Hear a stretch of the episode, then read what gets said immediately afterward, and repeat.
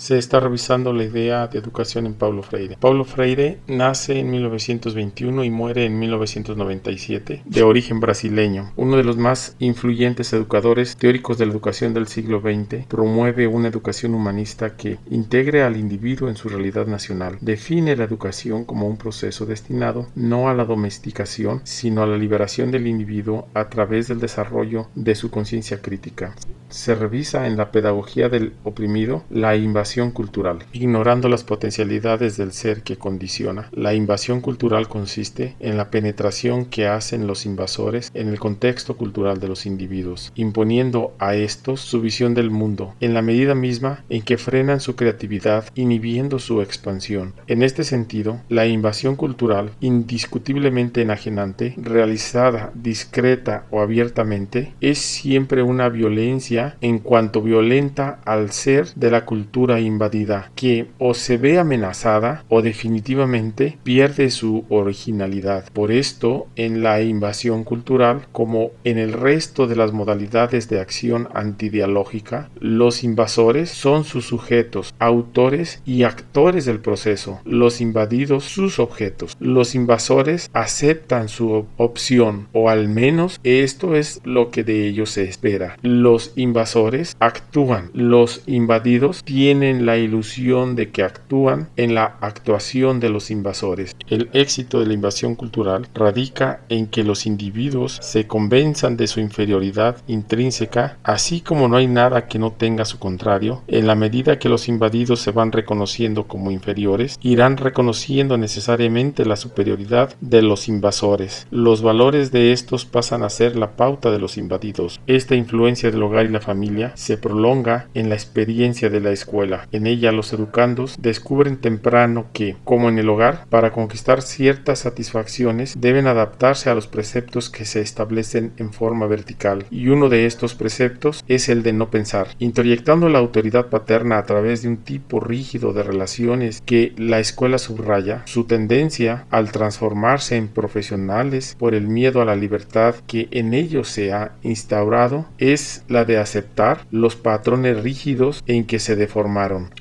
No se debe escuchar al pueblo para nada, pues éste es incapaz e inculto. Necesita ser educado por ellos para salir de la índole provocada por el subdesarrollo. Para ellos, la incultura del pueblo es tal que les parece un absurdo hablar de la necesidad de respetar la visión del mundo que esté teniendo. La visión del mundo la tienen solo los profesionales. De la misma manera, les parece absurdo que sea indispensable escuchar al pueblo a fin de organizar el contenido programático de la acción educativa. Para ellos, la ignorancia absoluta del pueblo no le permite otra cosa sino recibir sus enseñanzas. De ahí que, si bien todo desarrollo es transformación, no toda transformación es desarrollo. Si analizamos ahora una sociedad desde la perspectiva del ser, nos parece que ésta solo puede desarrollarse como sociedad, ser para sí como sociedad libre. No es posible el desarrollo de sociedades